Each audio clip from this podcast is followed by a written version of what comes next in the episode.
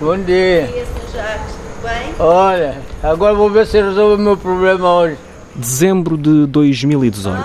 Por isso que ando muito desorientado. Desta, né? A É. é desta. É. Jacques Dubois sai de casa, cumprimenta os vizinhos. Vai a caminho do Serviço de Estrangeiros e Fronteiras. Por causa desse problema, está Está tudo bem consigo? tá tudo Está bem. de saúde, É. pronto. Está É. Vive em Portugal há 50 anos. No bolso tem uma autorização de residência temporária caducada. Ei, Denise, vai comer isso tudo. Está com fome. Anda, Vai disfarçadinho de Sou turista. turista hoje. Tá, até logo.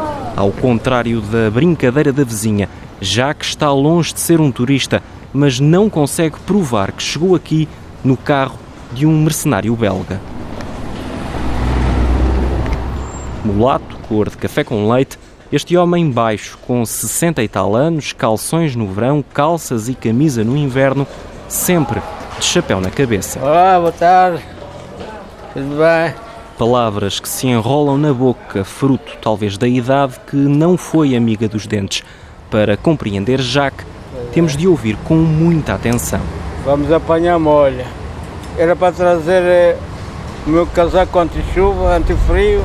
Antes de chegar ao Serviço de Estrangeiros e Fronteiras, andamos para trás seis meses, quando iniciámos esta reportagem numa longa conversa com um homem de poucas palavras. É Jean? Jean-Marie Joseph Scram.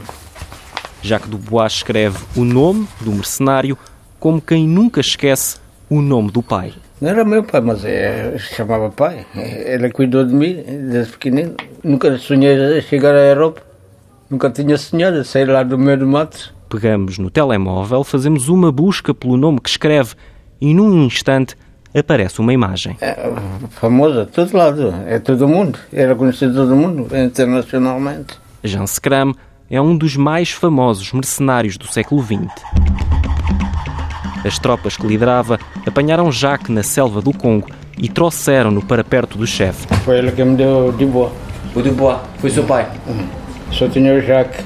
Depois eu dei-me de boa. Para perceber a história de Jacques, temos de conhecer a história de Jean Scram. Congolese Republic. A demonstration against the Belgian embassy took a violent turn in Kinshasa. The cause? The capture of Bukavu in the East Congo by the Belgian mercenary commander Major Schramm. O pai adotivo ocupou páginas de jornais e reportagens de televisão na década de 60. Avez-vous des objections contre le mot mercenaire Oui, 100%, je suis contre que je ne suis pas mercenaire. Premièrement, je suis volontaire. Num livro escrito depois de perder a derradeira batalha, recorda o dia em que chegou à África. Realizei o meu sonho. Uma viagem de estudo ao Congo. Tinha 18 anos. A vegetação luxuriante deu aso ao meu devaneio. Via rios imensos e florestas infinitas com árvores enormes, bestas selvagens, homens desconhecidos. Que belo e pacífico era o Congo. Sanguinário para uns, com a alcunha de Blackjack, Scram tinha uma visão diferente. Eu não era um mercenário como os outros. Não estava na guerra porque gostava, apenas para recuperar os meus bens. A minha propriedade no Congo. O livro, escrito em francês, tem como título O Batalhão Leopardo Memórias de um Africano Branco. Como todos os indígenas me chamavam leopardo, o comando ficou com o nome desse animal. O famoso Batalhão Leopardo entrou na lenda do Katanga. Quando morreu em 1988, fugido à justiça da Bélgica, onde foi condenado por homicídio, a notícia da morte fala num mercenário sem escrúpulos, um assassino vulgar, que alguns colonos no Congo consideravam um soldado idealista. Todas as manhãs, na parada, falava por cinco minutos. Os meus soldados, brancos como negros, escutavam com uma espécie de fervor.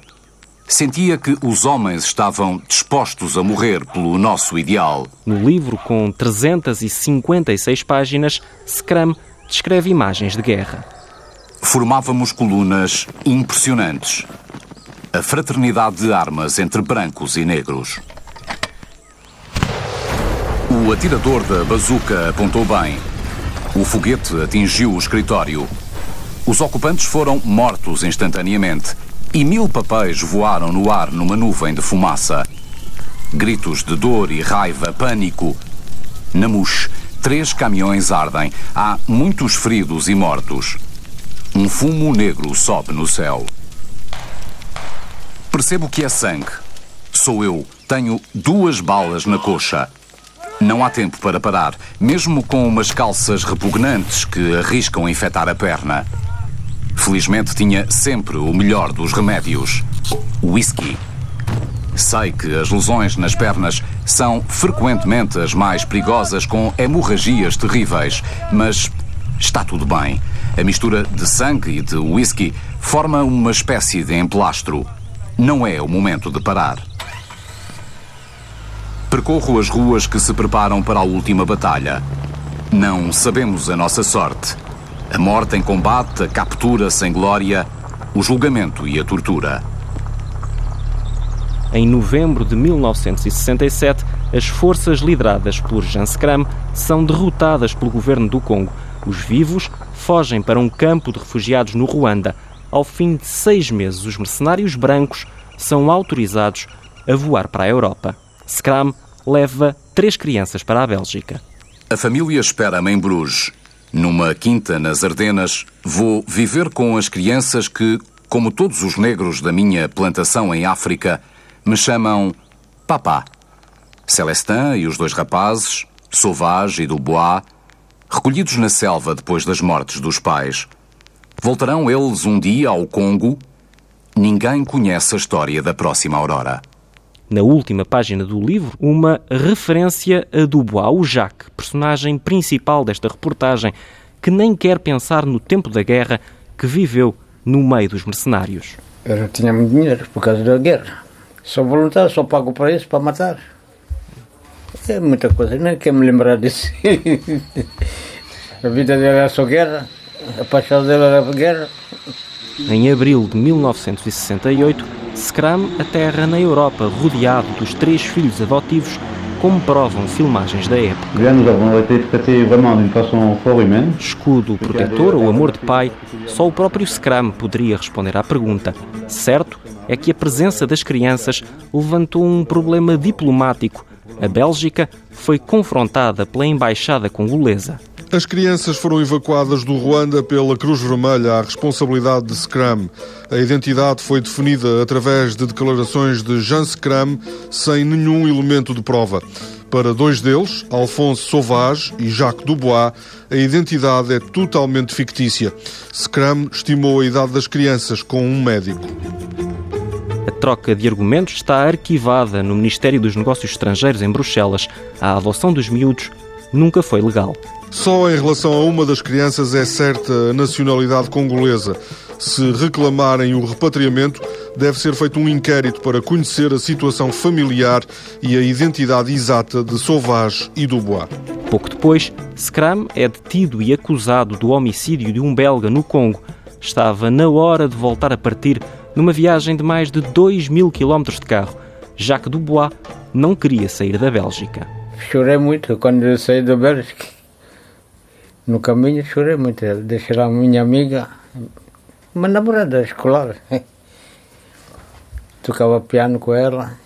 Se estivesse lá, já, tinha, já tocava piano, como deve ser. Era bom aluno em música. Deixamos as memórias belgas, de Jacques, e avançamos mais de 30 anos.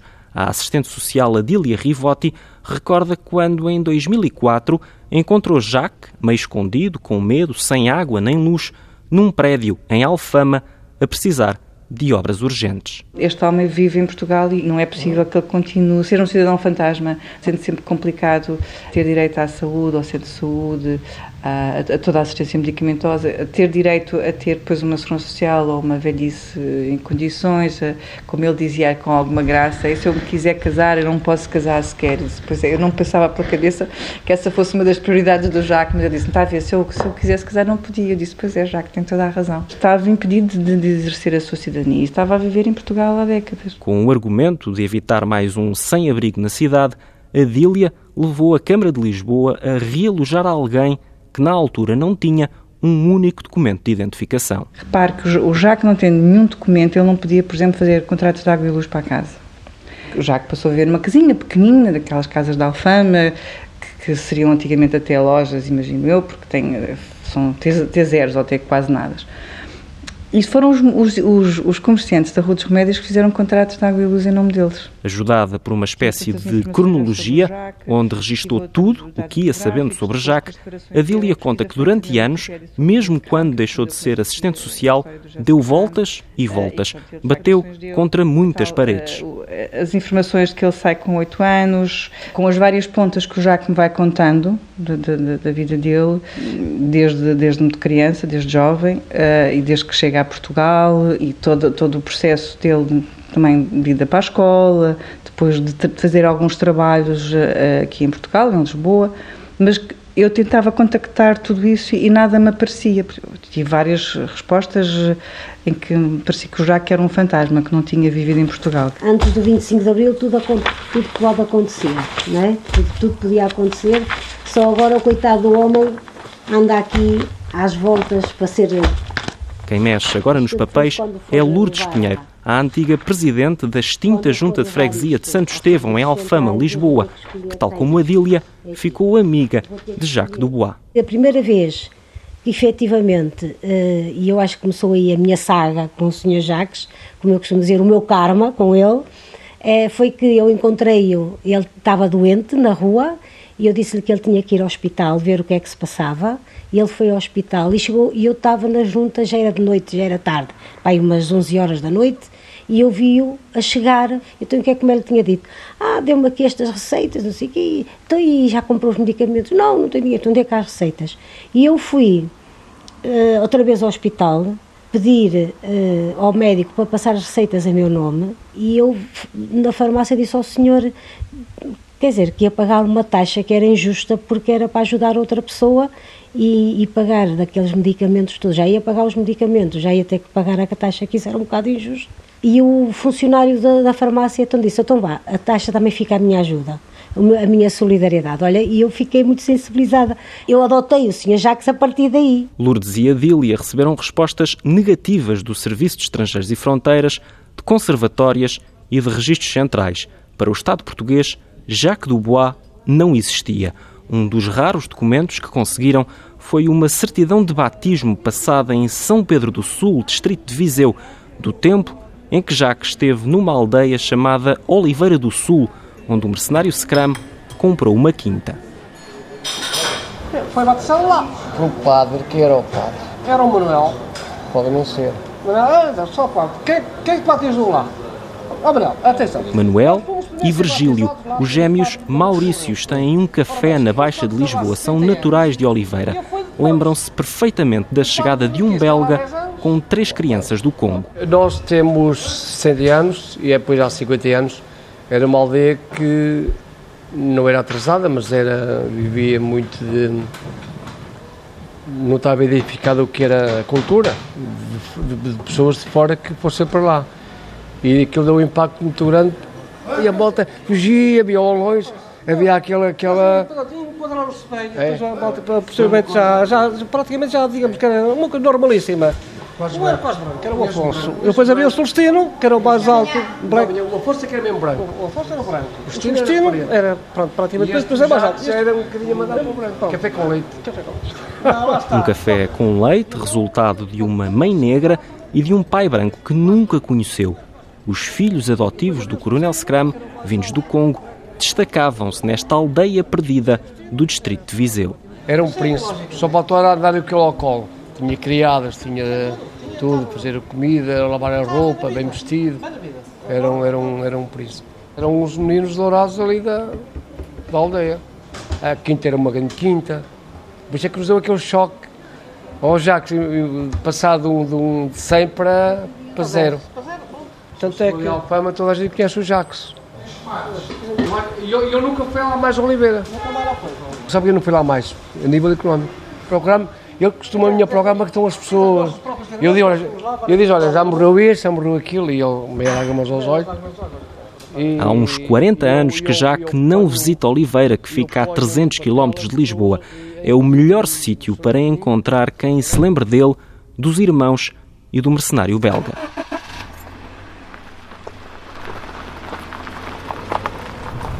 A ponte, a ponte é ali, é para aqui. Depois vamos para ali, naquela estrada ali para ali. Jacques, ou se quisermos Jacques, à portuguesa e não à francesa, vai nervoso na viagem. Aqui era a feira do gado. Eu fazia aqui feira do gado. Já, já está tudo. Está tudo diferente. Mais do que qualquer terra do Congo, Oliveira é o sítio onde tem vontade de voltar, onde fez amigos de infância que nunca se esquecem. Espera, espera. Não, não, não. Não, não, é para ali. É para ali. Vamos para ali. Adivinha lá onde está a minha quinta? Primeira paragem, a quinta, onde Jacques viveu os primeiros anos em Portugal. Aqui, para aqui, para aqui. Mas, está abandonado. Estou lixado. O portão está trancado, mas há um terreno ao lado com a porta aberta.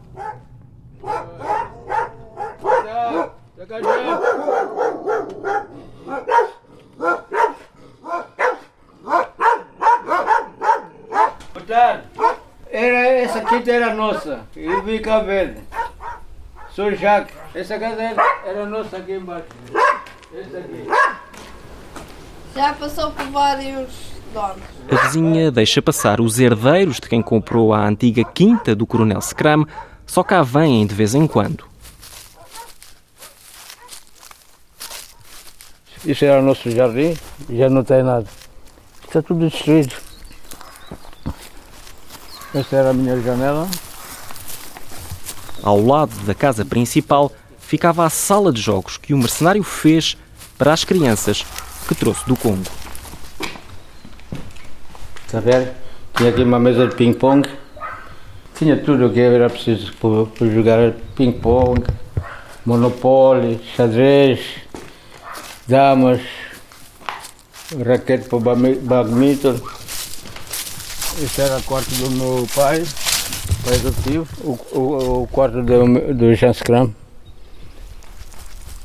Ia lá para a aldeia passear com os amigos, comer uma chouriçada ali no Anacaba.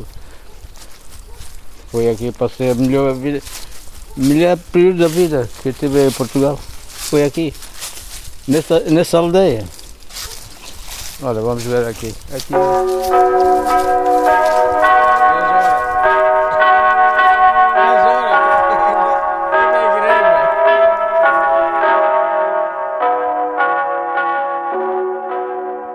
O altifalante do sino da igreja toca. Está na hora de ir ao centro da aldeia. Boa tarde. Você não se lembra de mim? Não, não, eu sou de cá. Ah, tá bem. Eu sou... Eu já. É o Jaque, é. Olá, boa Tchau, boa tarde. Olá, já boa tarde. Eu vinha perguntar que se estava aqui um filho da Maria Emília, já sabia. Ah, não, não. Quem fala é uma antiga empregada da quinta, longe de ser a única que o reconhece. Eu sou daqui, antigamente era daqui. Era? Ah, ai, tu és Jaque. É. Tu és Jaque? É, sou. Estás bem, Jaque? Tu ainda lembras de mim ou não? É, mas estava a ver mais ou menos. 40 e tal anos que eu não te via. É, não via. Os traços são iguais, os olhos, a fisionomia ainda está igual. Tem menos cabelo e mais branco, mas está igual. Está igual. João Martins leva-nos ao rio que atravessa a aldeia e onde todas as crianças brincavam. Isto tem aqui uma pedra desse lado que é que se descia. Depois tem uma pedra daquele lado. Aquela pedra que estava daquele lado, nós mergulhámos aqui no meio, daqui lá para baixo, são 4 metros de fundura. Uh, nunca parávamos em casa. Até às 10, 11 da noite, a jogar à apanhada, no escuro, numa tilha que havia ali no Espírito Santo, atrás daquela capela, no jardim e passávamos praticamente a vida na rua. Uh, nunca aprofundamos muito a história dele, exatamente porque também não interessava aprofundar, uh, mas gostávamos dele e ficou muito bem integrado e sabemos dele. Aliás, eu quando o vi hoje fiquei contente, porque é sempre bom ver, consideramos um filho da terra. Não é Jaque? Um filho da terra, és um filho da terra. Sim, sim, essa é a minha aldeia. Origens que Jacques, até agora, nunca conseguiu provar com papéis, documentos. Deixemos por minutos a aldeia de Oliveira. Damos um salto ao Arquivo Histórico Nacional, conhecido como Torre do Tombo. Jacques conta que o pai era um protegido da polícia política da ditadura. Tinha relação com a PIDE. Por senão a gente não entrava para cá. Se não fosse a relação que tinha com a PIDE. Contactámos a Torre do Tombo, onde está o arquivo da PID, demos o nome de Jan Skram. A resposta demorou 10 dias. Chegou com a identificação de um processo com quase 700 folhas. Envelhecido, sem ser lido há mais de 40 anos, o processo tem um nome: Mercenários Catangueses.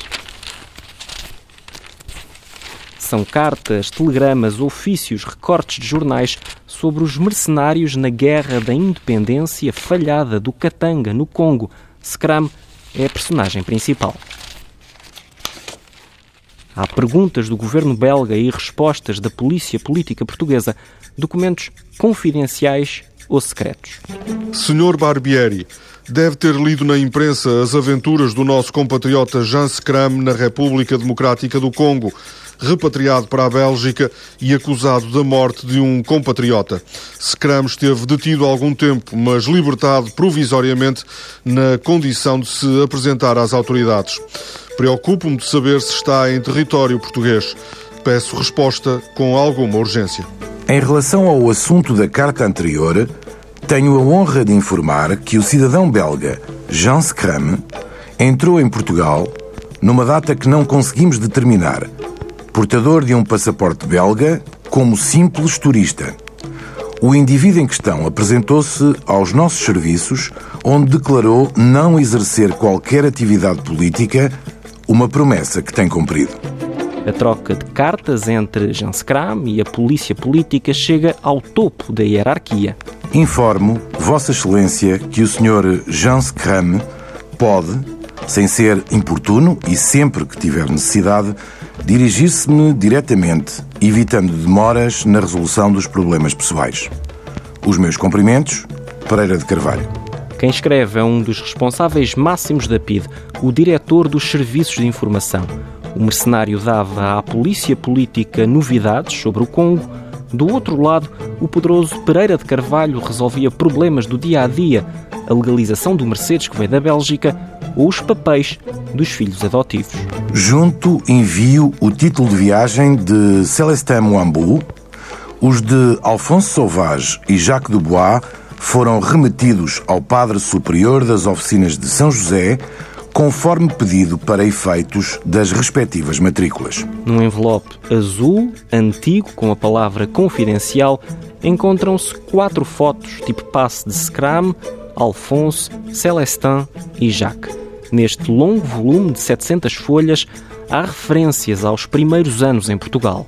Para efeitos de estudo, declara-se que o cidadão congolês Jacques Dubois, nascido na República Democrática do Congo, se encontra em Portugal como refugiado, não possuindo documentação congolesa, nem tendo possibilidade de a obter. Jacques e as outras crianças a caminhar para a adolescência entraram em Portugal como refugiados. Noutra carta, Jean Scram desabafa com o diretor da PID os problemas da vida familiar. Senhor Pereira de Carvalho, acuso a recepção da carta que tratava do caso de Celestin Moambou. Agradeço as diligências que teve a amabilidade de fazer. Celestin não segue os estudos. Mando-o trabalhar numa garagem, o que também não o interessa muito. Os problemas de Jacques Dubois e Alphonse Sauvage são diferentes. São elementos inteligentes e dentro de dois anos terão um diploma, um de eletricidade e o outro de mecânica para terem uma situação boa num futuro próximo. A PID tentou, mas não conseguiu colocar Celestin nas Forças Armadas Portuguesas. Com a ajuda de Pereira de Carvalho, Scram enviou-o de volta para o Congo. Já não posso dar-me ao luxo de manter indefinidamente o Celestin. Seria em prejuízo do Jacques e do Alphonse, cujos estudos já representam para mim um grande encargo. Olha, e o teu irmão, Celestino e essa malta? Esse foi o. Nunca mais Celestino nunca saiu daqui já não, não. Saiu daqui e foi diretamente para. voltou para o Congo. Congo. Sim. O Afonso foi para o Brasil. Ah. Eu fiquei cá. E Eu gosto tens- mais de Portugal. Tu mantens relações com eles ou não? Nada. Ah. Nem, nem- nunca mais soube nada deles. Oh, oh, já que eu lembro que o teu pai tinha um Mercedes e os Mercedes tinha, era o Mercedes da neve e então os pneus faziam tchi, tchi, tchi, tinham pregos, porque ele vinha, vinha da Bélgica e trouxe o mesmo carro. eh, E então aquilo era assim, "Ah, mas de onde é que estes vieram? O que é que vêm para aqui fazer? O que é que fugiram para aqui? Mas também eh, não era para saber, ou seja, todos nós sabíamos que havia ali uma história qualquer que, hum, que não era para saber. Do rio, passamos para a mercearia da aldeia. Oh, então, Frederico, já que nunca te lembro. Lembro. Lembro, mas muito mais novo. Isto é- Há 40 e tal anos atrás. Os amigos recordam que ele e os irmãos eram verdadeiros príncipes. Era o poder económico que eles tinham, que ninguém tinha, não é? Que ninguém tinha cá na, na aldeia. Na altura. não tinha nada. Eles tinham tudo hum, possível e imaginário. Montaram, fizeram um salão de jogos onde tinham lá dentro tudo. Tinham, era uma casa que tinha já aquecimento, tinha já. Tinha uma, uma, condições que ninguém tinha. Jacques despede-se, promete voltar e continua à procura de velhos amigos que não vê há anos. É, Frederico! Não esperava, pois não. Não esperava ver aqui. Oh, cara! Então já. Quem fala é Fradique, um amigo que o ajudou muito e dos poucos que o viu mais tarde em Lisboa. Não, porque eles queriam vir ver o Frederico. E então disse: Eram muitos amigos, pá. A gente aplicou-se muito para a gente começou-se a dar o conhecimento. E depois ficou uma amizade que nunca esqueceu. Nunca. E, e pronto. E, é viver das molas das pessoas, dos amigos que lá tem. Porque se não fossem os amigos que lá tem em Lisboa, já tinha morrido. Já estou a mentalizar que a minha família tem que contar a minha, meus amigos. Isso que eu já estou a mentalizar, minha família é os meus amigos. Sem eles não vivo. De príncipe, em Oliveira, com um curso de eletricista pago pelo pai adotivo e trabalho em Lisboa, a vida de Jacques deu uma volta com a revolução que acabou com a ditadura. Grandola Vila Morena, terra da fraternidade. O povo é quem mais ordena dentro de ti a cidade. Falamos de novo com a assistente social que o encontrou em Alfama em 2004, 30 anos depois do 25 de abril, sem qualquer documento. de repente a história prega-lhe uma partida, porque ele é um miudito que vem para aqui, não é? E de repente já hum, jovem, não é? adolescente jovem, hum, ele fica conotado com uma história e com um homem e com uma, um percurso que liga muito ao Estado, ao, ao- Estado Novo, a Salazar, a, a um mercenário de guerra, portanto, completamente oposto à independência e portanto ele, ele também eu acho que ele tem essa noção e que isso o, o retrai portanto e agora e que, que é que eu, o que é que eu posso falar sobre mim é? o que é que eu posso dizer de mim sendo ele um, um personagem inocente no meio desta história toda não é? Depois da Revolução, a quinta em Oliveira foi cercada. Scrum já tinha aparecido em jornais a dar entrevistas. O mercenário fugiu para o Brasil. Jacques Dubois ficou para trás e em 1975 encontrou um quarto barato na velha alfama dos estivadores e das peixeiras. Pagava aí 500 escudos por mês. Era dividido por dois. Continuei aqui, andei a trabalhar nas caminhonetes, nos restaurantes. Fazia quase tudo, o que aparecia. Vamos lá.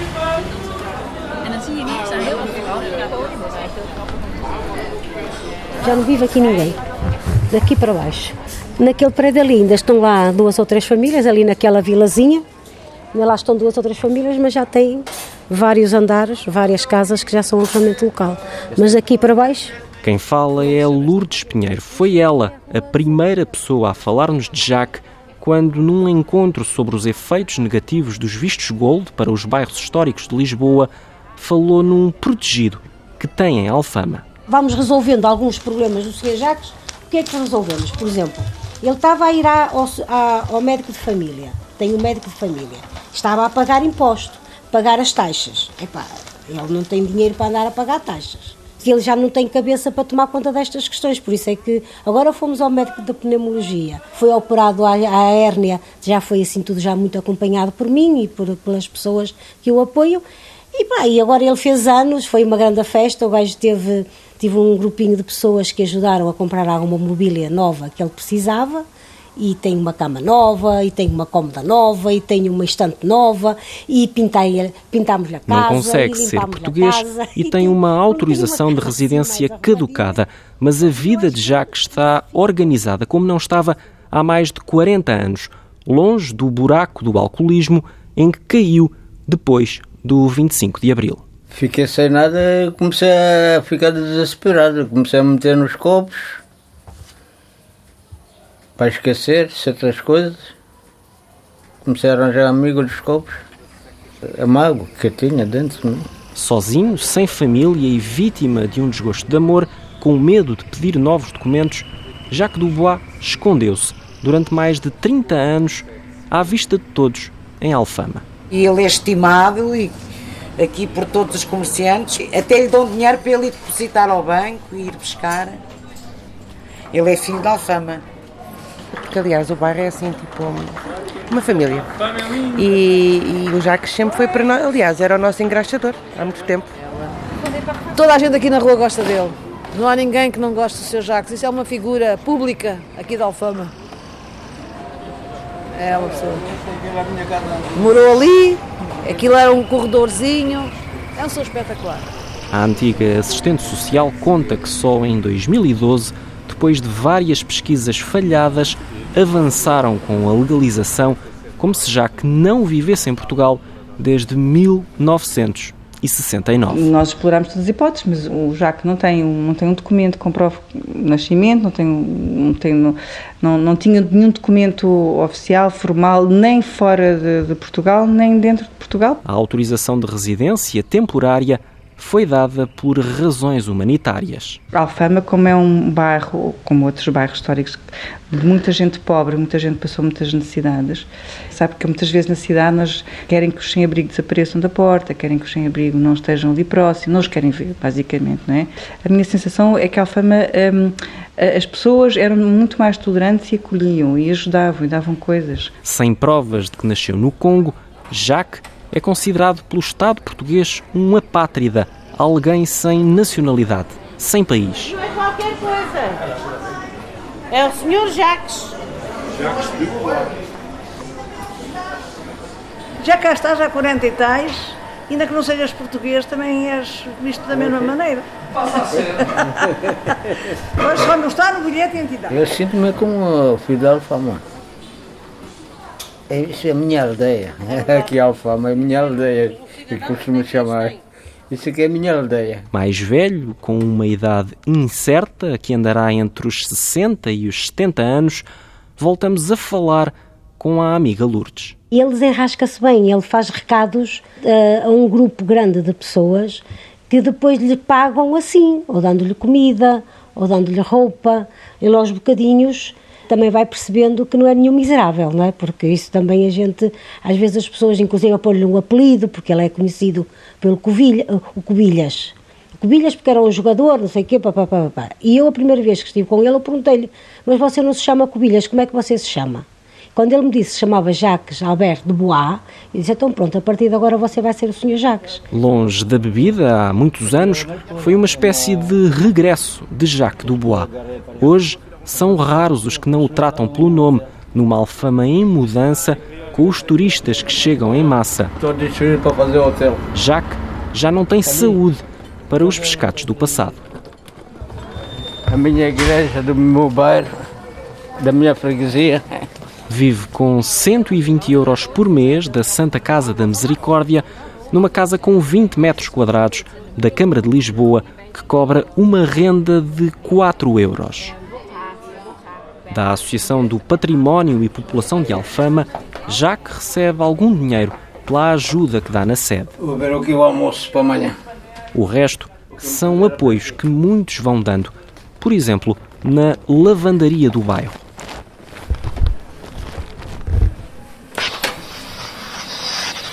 Tenho ali um branquinho que ele gosta muito do calção branco dele. E hoje foi só roupa de camisas, calça de ganga que ele levou. E de inverno é o seu fatinho. Sou eu que lhe lava a roupa, com autorização do meu patrão. As noites de Jacques passam quase sempre pelo restaurante da Dona Rosa. Ô, dona Rosa. Não, ainda. Ainda. Aí uma espinhação para o Jacques, faz favor. O futuro de Jacques é incerto. Não sabe se terá direito a qualquer pensão. Não ser português complica tudo. Já estava a chorar que não encontrava a dona Rosa para comer a minha espinha. Estou aqui há 48 e poucos anos depois de eu aqui estar, comecei a conviver com ele. Ele tinha saúde, ainda é um rapaz novo, todo jeitoso. Agora, agora ainda é jeitoso, mas só que a saúde é menos, é pouco. Pronto. Como a espinha toda, senhor Jacques. Jacques Dubois ganha força para os desafios que tem pela frente. O próximo é a ida ao Serviço de Estrangeiros e Fronteiras. Não, não é isso, não é. Isso não é nada disso. Isso é. Pega lá que isso não é nada. Não, está aqui. A meio caminho, paramos na casa de Lourdes Pinheiro, que o ajuda nos contactos com o CEF. Dá cá a pasta que eu vejo esse. Depois de duas autorizações de residência temporárias em Portugal, dadas desde 2013, a esperança é acabar o dia com a autorização permanente. A carta dele ia caducar, perdia a validade para em janeiro e nós, em outubro, fins, princípios de outubro, fizemos o pedido para marcar e só marcaram para maio. Ou seja, em maio já ele tinha a carta caducada desde janeiro. Pensámos que era levar as mesmas coisas que tínhamos levado antes. E pá, apanhámos uma funcionária que a primeira coisa que ele pergunta é: então, mas como é que ele vive? Então sobrinho ficou com o apoio e com a solidariedade das pessoas, disse-lhe eu. Então e ele não recebe dinheiro nenhum? Não, recebe da Santa Casa 120 euros, que é o que ele recebe. Mas a funcionária foi muito, muito agressiva, foi muito... Lourdes Pinheiro vive a 10 minutos a pé do CEF, mas garante que a funcionária não quis esperar. Jacques ficou um ano com a autorização de residência caducada.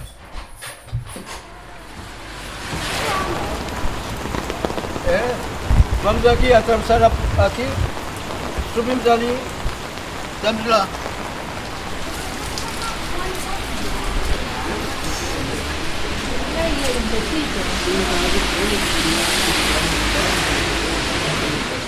Entramos no Serviço de Estrangeiros e Fronteiras. Jacques é o mais velho na fila. A funcionária aceita os papéis, renova a autorização de residência. Só falta pagar 162 euros, dinheiro que Jacques juntou em moedas ao longo de meses. O mais negativo é que, ao contrário do que sempre esperaram, Jacques nunca poderá ter uma autorização de residência permanente em Portugal. É isso que ouvimos nesta visita ao CEF. A razão é só uma: falta de rendimentos. O visto de residência volta a ser temporário por mais dois anos. Aí um ano antes de acabar a carta, ou pelo menos um ano, vamos começar a marcar para ele ter tempo de fazer as coisas e ter os documentos em ordem, porque senão também é outro stress para ele, porque precisa de ir ao banco ou precisa de ir a qualquer lado para se identificar, o documento não está válido. E tem sempre as pessoas a dizer o seu documento não está válido, o seu documento não está válido. Vamos tentar evitar isso. Agora o passo a seguir, acho que já foi bom hoje, ah, e agora, quando logo que ele receba ah, o cartão, vamos tratar da nacionalidade, para ver se se se resolve, uma vez por todas, o homem está cá há 50 anos, pelo menos que seja, já seja português, não é? Porque ele, teoricamente, já é português. Não tem é a documentação. Acho que foi um dia bom. Ah, foi ótimo. Foi melhor que a da outra vez. Com aquele eh, aperto lá no coração.